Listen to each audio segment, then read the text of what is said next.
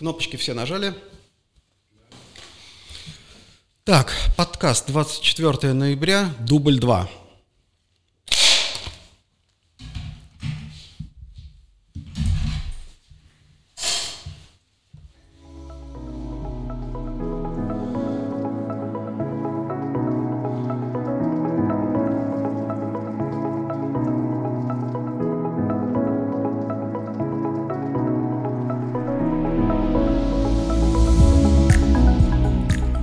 Добрый день, дорогие коллеги, с вами Денис Соколов и подкаст «Недвижимая экономика» сегодня. А, сегодня у нас 30 ноября 2023 года. Это последний осенний подкаст. Завтра начинается зима. И следующий подкаст я уже посвящу итогам года и прогнозам на следующий год.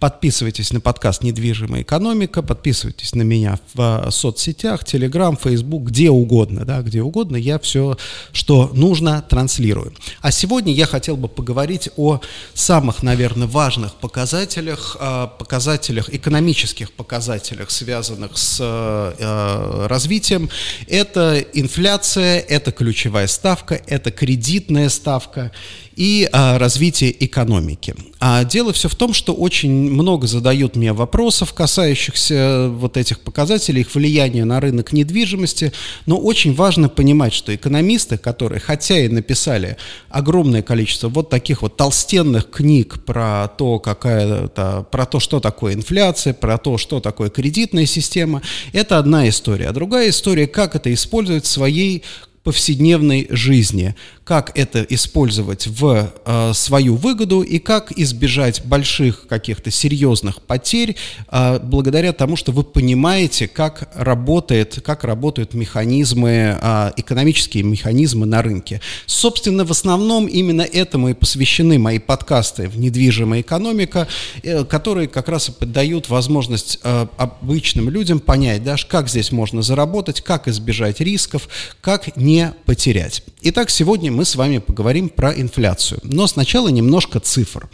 А в Узбекистане в 2020 году инфляция составляла 12%, в 2021 году 10%, в 2022 году снова 12%, и в 2023 году сейчас составляет около 9%. Скорее всего, к концу года мы увидим там, в районе тех же самых 10%. То есть, что мы видим из этих цифр? Мы видим небольшие относительно флуктуации в пределах 2% пунктов и относительно стабильную инфляцию. Что это, что это означает? Это означает, что в целом ситуация инфляция находится под контролем у экономических регуляторов. Да? То есть, грубо говоря, инфляция контролируемая. Это хорошо. Но очень многие говорят, что вот эти все, эти цифры, эти цифры выдуманные совершенно, да, на самом-то деле инфляция выше, я вот точно знаю, вот вчера машина стоила столько, а сегодня машина стоит столько, или там вчера я тратил там столько, мне хватало там до, до зарп, от зарплаты до зарплаты, а сегодня мне не хватает а, ни на что. А здесь важно понимать, как считается инфляция, да, потому что самое плохое, что можно там для любого домохозяйства, это увидев какую-то цифру, которая у тебя вызывает сомнение или там возмущение, сказать, ой, они там все врут, да, это на самом деле неконструктивное поведение. Всегда, если вы видите какую-то цифру, которая не соответствует вашим представлениям, это либо для вас возможность скорректировать свое представление о прекрасном, да, свое представление о мире, либо, да, либо возможность, допустим, действительно поделиться с кем-то, если вы понимаете, что вы правы, а, допустим, другие не правы. Так что здесь важно? Когда публикуют цифры по инфляции, важно понимать, как она считается, как она рассчитывается, фундаментально, что как она рассчитывается. Опять же, я думаю, что многие слушатели, постоянных слушателей моего подкаста а, прекрасно это знают, но я хочу извиниться сейчас, да, по, по, потому что это важная вещь, я хочу все-таки об этом рассказать достаточно подробно. Итак, инфляция считается, что такое инфляция? Это удорожание удорожание какого-то набора товаров и услуг, который домохозяйство потребляет в течение определенного времени. Ну, условно, да, допустим, там вот месяц, да, вы едите столько-то хлеба, покупаете столько-то мяса, покупаете там, допустим, какие-то там тетрадки для учеников, что-то, какую-то одежду, оплачиваете коммунальные счета, это все вот формирует вот вашу потребительскую корзину. Эта потребительская корзина стоит одну сумму денег, ну, например, там, условно, полтора миллиона суммов. Да, следующий месяц проходит, снова измеряется эта потребительская корзина, и, соответственно, соответственно, да, ну, получается, что это уже не полтора миллиона, а, допустим, 1 миллион 550 тысяч суммов, да, соответственно, эта потребительская корзина удорожала, а, подорожала. Что это означает? Еще это означает то, что у всех потребительские корзины разные. Вот это тоже очень важно все время помнить. Та цифра инфляции, которую вам показывают там государственные ведомства, статистическое управление, это цифра для некоего усредненного домохозяйства, да, берется некое среднее домохозяйство для Узбекистана, и для него рассчитывается эта потребительская корзина. Если вы живете в Ташкенте, там, допустим, работаете в международной компании, ваше потребление совершенно другое, да, вы товары покупаете условно там в молах, а не на чурсу. Вы, допустим, да, покупаете, опять же, там товары в корзинке, например, а не на рынке и так далее, да. У вас немножко другая, э, другая корзина потребления. И ваша инфляция может сильно отличаться. Ваша инфляция может отличаться как в одну, так и в другую сторону. И здесь важно понимать, есть такая особенность. Человек очень легко замечает какие-то негативные вещи. Вот если инфляция, например, да, его инфляция выше, он всегда это заметит. А если его инфляция по ощущаемой инфляции ниже, он этого замечать не будет. И поэтому как бы складывается ощущение, что каждый год всегда, да, всегда все дорожает быстрее, чем пишут. Хотя это на самом деле иллюзия. И это, да, опять же, это важная история а, и а, об этом нужно помнить. Плюс, опять же, э, для любого домохозяйства это хорошая такая практика понять, а правильно ли вы ведете свою как бы экономику, да, потому что если вдруг оказывается, вы сравниваете себя со средними показателями, вы смотрите, например, статистику, да, и вы видите, что последние пять лет вы видите, что ваша инфляция как-то выше, чем а, инфляция средняя по стране, а рост ваших доходов ниже, например, да, оказывается, чем то, что публикуется. Значит, ваша экономика экономическое поведение, экономического поведения вашего домохозяйства, в нем есть какая-то проблема, в нем есть какая-то сложность. Да? Поэтому всегда есть смысл себя сравнивать с этими показателями. Ничего нет страшного, если ваша инфляция превышает, там, что называется, среднюю по больнице, а наблюдаемую инфляцию, а, в том случае, если вы видите, что у вас там, опять же, на каком-то длинном горизонте рост доходов, например, да, опережает тоже средние показатели. Опять же, здесь тоже очень важно понимать, что в экономике а, вот год – это очень условная вещь. Это не сельское хозяйство, где есть посевная, уборочная и так далее. Да? В экономике год это просто некий какой-то условный срок, который там берется, да, и вот по которому считается. То есть не обязательно, если в этом году вы, условно говоря, проиграли, например, да, в следующем году вы выиграли. Надо понимать, вот это как бы надо смотреть на все в совокупности. Опять же, есть во всех, по сути дела, экономических, э, наверное, сферах есть своего рода цикл. Об этом я поговорю чуть-чуть э, позже. А теперь я хотел бы поговорить о кредитах кредитах. Все вы прекрасно знаете, что весь мир живет на кредитах. Да? Мы знаем, что вот, гос, там, кто любит рассказывать про госдолг США, там американцы живут на кредитах, европейцы живут на кредитах. В некоторых странах, например, объем ипотечного долга, да, то есть, грубо говоря, сумма всех долгов по ипотеке всех граждан превышает воловой внутренний продукт. В некоторых странах это достигает 100, скандинавских, например, 140-150%. А, и как бы со стороны кажется, что это ужасно совершенно. Но на самом деле это не совсем так. Опять же, на секунду тоже я забыл рассказать, вернемся к инфляции, потому что в Узбекистане мы сейчас видим инфляцию 10-12%, но не всегда инфляция это плохо, да, а, потому что представим себе гипотетическую ситуацию, когда у вас в стране дефляция, когда у вас деньги дорожают, деньги дорожают, и это означает там инфляция отрицательная, да, минус 2%, там, минус полтора, минус полпроцента, такое было в Европе некоторое время назад. Что это означает, к чему это приводит? Это приводит к тому, что домохозяйство смотрит и говорит, а зачем я сейчас буду покупать условно телевизор, телевизор, да, когда я лучше, вот этот еще работает, а я в следующем году куплю лучший телевизор за те же деньги, да, или даже еще дешевле, да, если дефляция. Соответственно, а, домохозяйство сидит на этих деньгах, магазин, который продает телевизоры, разоряется, потому что он не продал телевизор, а, фабрика, которая производит телевизоры, тоже разоряется, и экономика начинает стагнировать. Это вот ужасная совершенно вещь, поэтому дефляция – это то, чего боятся все страны. Многим кажется, да, многим кажется, что вот все должны бороться с инфляцией, вот если инфляция будет там нулевой, например, да, будет все хорошо. На самом деле нулевая инфляция то же самое. Никого никогда не подталкивает никакой деятельности. Нулевая инфляция, это значит, ну что, я держу деньги у себя в кармане, да, или там в сейфе, или в чемодане где-то, или в банковской ячейке. И, в принципе, мне не нужно ни о чем беспокоиться, просто накапливаю. Деньги не работают. Инфляция вынуждает деньги работать. Однако, конечно, есть ситуация, когда, например, да, когда гипервысокая инфляция, и это означает, что нужно любой ценой просто, да, вот просто вот первое попавшееся купить, да, что-то первое попавшееся, сконвертировать там в любой какой-то более или менее долгосрочный актив и, соответственно, да, не, не, не задумываясь. То есть, когда высокая инфляция, деньги становятся в стране глупые, да, глупые почему? Потому что у людей нет времени, нет возможности принять взвешенное инвестиционное решение, а условно говоря, даже на покупку телевизора можно смотреть как на инвестиционное решение. Поэтому, да, поэтому как бы высокая инфляция приводит точно так же к э, деструктивному экономическому поведению. Есть безопасная зона, комфортная зона инфляции, в которой вот обычно, в которой находятся как раз европейские страны, это вот, э, условно говоря, там от полутора процентов до там 4 до 5 процентов. На этом фоне на этом фоне, конечно, узбекистанская инфляция 10-12% это высоковато. И действительно, если экономика будет развиваться, если страна будет расти, а, то, конечно, а, необходимо инфляцию зажимать. Инфляцию, скорее всего, реалистично, я думаю, что она должна составлять 6-7%, и это будет определенного рода создав, формировать комфорт для жителей страны и для экономики. А теперь поговорим о ключевой ставке, о кредитных ставках. Есть такое важное понятие, понятие ключевая ставка. Ключевую ставку устанавливает центральный банк. Условно говоря, вот по-простому совсем, да, что это? Это что такое ключевая ставка? Это та ставка, под которую центральный банк страны дает деньги другим банкам. Не кому-то еще, а именно другим банкам.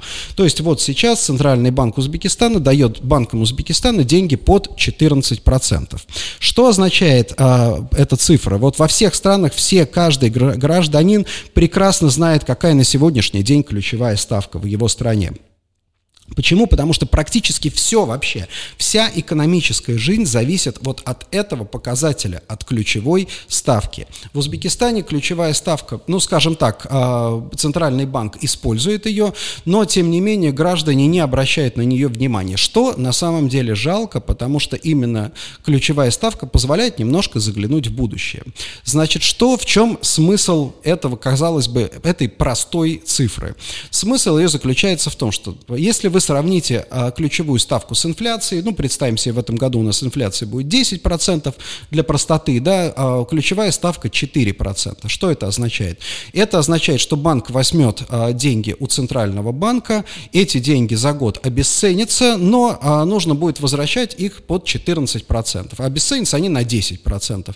Соответственно, это значит что? Это значит, что реальная стоимость денег для банка 4%. То есть это не так на самом деле и много, да, вроде бы. Но, с другой стороны, Центральный банк что может сделать? Центральный банк может сказать, знаете, что я устанавливаю ключевую ставку вообще 8%.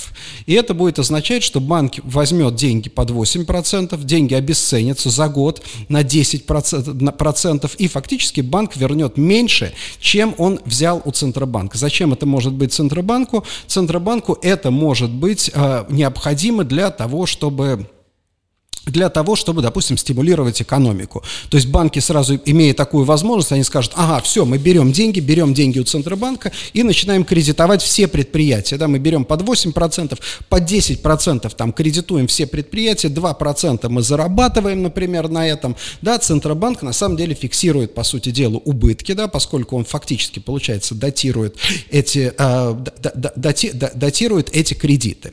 Это вот одна из возможностей. Почему Центробанк этого не не делает, да, потому что это может привести к перегреву экономики. Все, опять же, наберут э, деньги, начнут их э, быстро стараться куда-то вложить, и вот здесь очень важно понимать, что деньги есть умные, есть глупые деньги, да, умные деньги – это те, которые вкладываются туда, куда нужно, да, то туда, в те отрасли, в те сферы, которые приносят максимальный социальный и экономический эффект. А глупые деньги, они вкладываются куда попало, куда сейчас вот можно, да, условно, там, например, там даже какая-нибудь, э, там, криптовалюта, например, например, да, это не значит, что не надо инвестировать в криптовалюты, да, а, вот, но если у тебя есть избыток какой-то какой-то наличности, тут все приходят, например, да, приходит человек, говорит, ты знаешь, вот криптовалюта, это все прекрасно, и ты начинаешь туда инвестировать, в принципе, потому что тебе нужно что-то сделать, да, ты не можешь просчитать риски. Это как раз и приводит к негативному поведению. Поэтому что мы видим сейчас, да, мы видим, а, глядя на показатель ключевой ставки 14% и инфляции,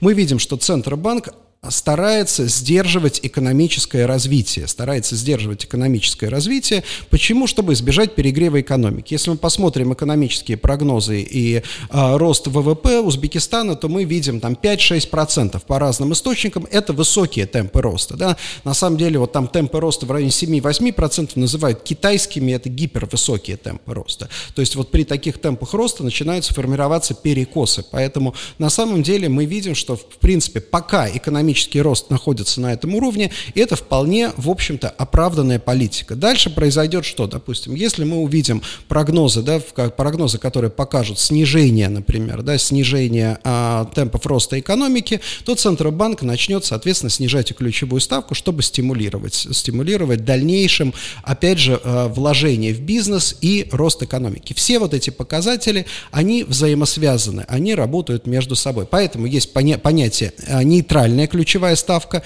Это когда ключевая ставка равна инфляции положительная и отрицательная. В чем еще смысл ключевой ставки? Ключевая ставка влияет на курс валюты. Да? То есть, условно говоря, вот сейчас эффективная ключевая ставка 4%. То есть, грубо говоря, если у тебя есть суммы, ты вкладывая суммы, например, да, а, в су суммы в суммовой депозит, ты зарабатываешь, да, зарабатываешь достаточно ощутимые проценты, потому что коммерческие депозиты а, сейчас превышают 20 20%. То есть на самом деле, несмотря на то, что есть риск девальвации, но в реальном исчислении, то есть получ, зарабатывая 20% на депозитах, ты теряешь 10% на инфляции, получаешь реальный 10% дохода в реальном исчислении, то есть в стоимости каких-то товаров и услуг. Если ты кладешь, допустим, на депозит доллары в Узбекистане, да, ты получаешь 4, ну 5%, допустим, ты получаешь, и при этом, да, при этом, на самом деле, ну, инфляцию доллара мы там считаем на уровне 1%, то есть в реальности, если ты кладешь доллары, ты зарабатываешь 4%. Что это означает? К, что, к чему это приводит? Это приводит к тому, что бизнес в целом, да, в целом должен быть заинтересован продавать, если у него есть доллары, продавать доллары, покупать суммы и суммы класть на депозиты. Но, опять же, к сожалению, в любой экономической системе очень важно доверие. А вот с доверием в Узбекистане очень плохо. Я имею в виду даже не в бизнесе, а именно доверие к экономической системе. Доверие очень низкое, поэтому, да, поэтому, например, многие говорят, нет, никакие там суммовые депозиты, да, а завтра, а завтра возьмут и проведут девальвацию с ума в два раза, и ты на все этом потерял деньги. Это действительно очень большие, ну, как бы не то чтобы большие риски, мы, к сожалению, не можем предсказать эти риски, да, они непредсказуемые. Решит правительство это сделать, вроде бы как бы нету для этого причин, нету для этого необходимости, но тем не менее эти риски сохраняются. Поэтому, да, вот то, что мы сейчас с вами видим, вот смотрите, инфляция 10%, ключевая ставка 14%, коммерческая ставка в банке, да, если вы будете брать кредит, то суммовая ставка у вас будет, наверное, там где-то в районе там 18-20%, это для бизнеса. Если вы будете брать потребительский кредит, то потребительский кредит будет вам стоить в районе 30%, да, депозиты в банке, опять же, от от физических лиц где-то 25. А, опять же, как это работает? Банк берет деньги а, на депозит от физических лиц, и другим физическим лицам, по сути дела, выдает эти кредиты. И вот, этот, вот эта вот разница, по сути дела, между инфляцией 10% и в итоге вот последними кредитными ставками 30%, это как раз и означает недоверие во всей системе, слишком большие риски, что кто-то не вернет, что-то произойдет там на государственном уровне, сменится политика и так далее. Это вот та цена, по сути дела, недоверия в экономической системе. Если мы посмотрим на развитые страны, в развитых странах вот эти гэпы, так называемые, да, разрывы между вот этими показателями, они очень незначительные. Почему? Именно потому, что сохраняется высокая степень доверия, например, да, все э, там удивляются там тому же самому госдолгу США, да, в чем особенность кредитной системы США. США еди, ну, как одна из немногих стран, которая никогда не объявляла дефолты, да, США всегда э, выполняла свои обязательства, так или иначе, да, то есть даже на самом деле я в свое время э, изучал вопрос, даже в свое время в условиях афганской войны, когда было страшное противостояние между Советским Союзом и Америкой, Америка выполнила все взятые на себя обязательства по продаже зерна в Советский Союз, причем по ценам, да, ну, когда, когда эти объемы контрактовались, цены были ниже, потом эти цены выросли. Никто не объявил дефолт, все обязательства были исполнены даже перед геополитическим врагом. Это на самом деле, это очень важная вещь, и это позволяет сохранять вот эти небольшие разрывы. То есть, условно говоря, если бы доверие к финансовой системе Узбекистана было бы как в Соединенных Штатах, то суммовые кредиты, которые вы бы брали, вы бы брали под 12% на сегодняшний день. Теперь много раз приходится слышать сейчас о том, что о том, что невозможно там такие очень дорогие деньги, все это э, невозможно там что-то делать и так далее. Здесь надо понимать, опять же, так, что понятие дороговизны денег, оно относительное. То есть, условно, если вам нужно купить партию, например, там, я не знаю, телевизоров в Корее, привезти их в Узбекистан, растаможить и продать здесь, да, то у вас вся эта операция займет, условно, там, допустим, месяц, да. Этот месяц, соответственно, кредит, да, как бы какой, какая какой процент по кредиту здесь для вас не так уж даже и принципиально. 30% годовых, это там в пересчете на месяц будет там условно 3 там, процента, например, да, это не, та, не так много. Но чем дольше у вас возникает, тем, до, чем дольше у вас формируется вот этот вот цикл, да, тем, соответственно, дороже получается, да, дороже получаются деньги для вас. И вот, например, если переходить к недвижимости, что происходит с недвижимостью? По сути дела, да, то есть вот все девелоперы работают каким образом? Они на свои деньги или вместе с партнерами покупают земельный участок, у них относительно небольшая сумма денег. Дальше они заказывают там проект, а, архитектурный проект, готовят разрешительную документацию. И в этот момент они, вот почему строятся очень часто такие плохие проекты в Узбекистане, потому что в этот момент у этих людей нет денег живых, чтобы заплатить хорошему архитектору, чтобы заплатить хорошему инженеру и так далее. То есть им нужно вот в этот момент, когда на самом деле, да, на самом деле закладывается будущее будущее качество любого объекта недвижимости, в этот момент э, компания испытывает колоссальный дефицит денег. После этого, там, допустим, рисуются красивые картинки, рендеры, открывается офис продаж и начинают продаваться квартиры там, или какие-то коммерческие помещения. И строительство уже осуществляется на деньги от продаж. И вот, собственно, в результате и получается, что сроки строительства растягиваются, что качество проектов очень низкое именно из-за того, что в тот момент вот этих относительно, там, условно говоря, э, сама подготовка проектной документации, она составляет, ну, менее, там, в районе 5% от всей стоимости объекта. Но в тот момент, когда нужно потратить эти деньги, этих денег нету, да, и если, допустим, да, если привлекать банковское финансирование, то банк тоже, там, допустим, начнет задавать вопросы, а когда вы отдадите, а вдруг вы не сможете продать, там, допустим, эти квартиры и так далее. То есть, получается, риск, э, высокорискованная система. Теперь, если мы посмотрим, как это работает на развитых рынках, где проценты невелики, то, соответственно, да, есть собственный капитал в районе там, 20% от стоимости проекта, сразу привлекается, открывается кредитная линия на строительство всего, по сути дела, этого проекта, да, всего, и, соответственно, с самого начала, когда тебе нужно делать в том числе и проектную документацию, инженерные системы, да, у тебя уже есть доступ ко всем деньгам, поэтому ты можешь купить и дорогие, качественные инженерное оборудование тебе на самой ранней стадии, не надо экономить на всем. И на выходе у тебя получается качественный проект. Вот, собственно, да, собственно, как это, как это работает, почему вот эти высокие проценты, они фактически, да, фактически, они приводят, они не ограничивают строительный бум. Строительный бум в Узбекистане продолжается, строят все, все, что только можно, на каждом углу строится, но при этом вот эти высокие процентные ставки вот таким образом приводят к низкому качеству проектов, к низкому качеству проектов, и очень трудно на самом деле а, планировать, а, компаниям планировать свою экономическую деятельность. И напоследок я хотел бы поговорить еще об ипотечном кредитовании, потому что много разговоров, я уже упомянул, что ипотечное кредитование в европейских странах может достигать, объем ипотечных кредитов может достигать там полутора а, годовых воловых продуктов, да, то есть это важная, очень важная составляющая. В Узбекистане я не считал пока, но я думаю, что это все находится где-то на уровне, может быть, там меньше 1% от ВВП. Значит, что здесь важно, уважаемые а, коллеги, для нас с вами? Ипотечный рынок и ипотечное кредитование – это такой форпост вообще всех кредитов, потому что последнее, с чем человек расстается, это его жилье. То есть считается ипотечные кредиты самые, по сути дела, безопасные. Да, вы мне сейчас скажете, а как же Америка, 2008 год? Это как раз тот самый пример, когда система финансовая совершила, вся система совершила колоссальную ошибку, да, и эта ошибка, да, за эту ошибку пришлось всем расплачиваться. Ошибку в оценке рисков. Но в целом, да, в целом до сих пор э, ипотечные, э, ипотечные кредиты, они считаются самыми безопасными, потому что они обеспечены недвижимостью.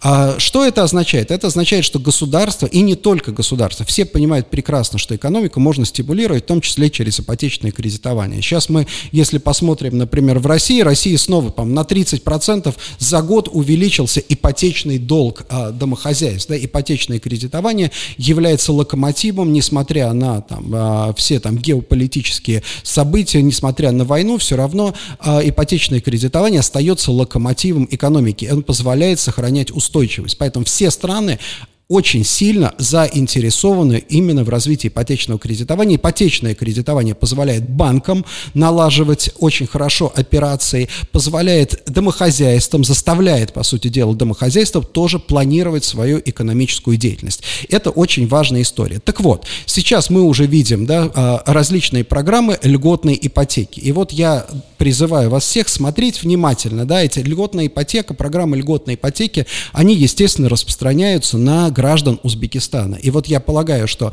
граждане Узбекистана сегодня должны очень внимательно смотреть на все эти программы льготной ипотеки и по возможности, да, по возможности начинать ими пользоваться. Да, с одной стороны, тебе кажется, да, что если ты соберешь деньги у friends and family, у друзей, там, родственников и так далее, ты вроде как им потом будешь отдавать, э, ну, скажем, это будет беспроцентные кредиты. Но родственники вам дадут, и друзья, и соседи по махале вам дадут деньги в долг долларах, и возвращать вы будете, даже если без процентов, вы будете возвращать в долларах. А если вы возьмете льготный кредит ипотечный да, под условно 7% в суммах и с инфляцией 10% в год, то, условно говоря, а что такое инфляция? Инфляция это, это означает, что ваша зарплата примерно, опять же, на таком длинном горизонте будет расти примерно так же. То есть вы берете, например, сегодня, а, допустим, 100 миллионов сумов, да, эти 100 миллионов сумов теряют по 10% каждый год, через 5 лет у вас получается, да, ну, понятно, там сложные проценты, вам фактически отдавать в сегодняшних деньгах 70 миллионов, да, э, там, допустим, 70-80 миллионов сумов. То есть вы фактически на этом зарабатываете. И вот в этом как раз магия инфляции. Поэтому на эти два показателя надо очень внимательно смотреть и, опять же, использовать в своих целях. Если есть, то есть тут надо понимать, что почему государство государство на это идет. Всем тоже кажется из-за низкого доверия, что ну это какой-то обман, да, это какой-то обман, зачем государство это делает, зачем государство субсидирует ипотечные кредиты. Для этого есть очень четкое и понятное объяснение. Государство заинтересовано в запуске ипотечной машины. Если вы как бы, да, вы запускаете какой-то, да, какой-то бизнес, если вы запускаете какой-то механизм, вы сначала должны потратить деньги, вы сначала должны залить бензин, а потом повернуть ключ зажигания. И вот сейчас государство заливает бензин, по сути дела, механизм ипотечного кредитования. И вы, как граждане, вы можете воспользоваться этой возможностью. То есть на это надо смотреть внимательно и использовать в своих целях. А, за нашим западноевропейским коллегам вот такие истории, которые там, у них это было где-то лет 50-60 назад, это позволило сформировать очень неплохой семейный капитал. Спасибо большое, дорогие коллеги, за внимание. С вами был Денис Соколов, подкаст «Недвижимая экономика». А в следующий подкаст я на следующей неделе я проведу такой итоговый, где мы а, подведем итоги на, а, этого года прошедшего, обратим внимание на то, что было важного, что произошло, и поговорим о перспективах следующего года. Но напоследок я хотел бы еще сказать пару слов, что если вы состоите из тех, кто э, смотрит меня сейчас, если вы состоите в Американской торговой палате, 13 декабря в, состоится открытое заседание Комитета по недвижимости Американской торговой палаты, где мы представим новую классификацию офисных зданий, а также поговорим о городском развитии Ташкента. Спасибо большое, хорошего вам настроения, оптимизма и удачи в делах.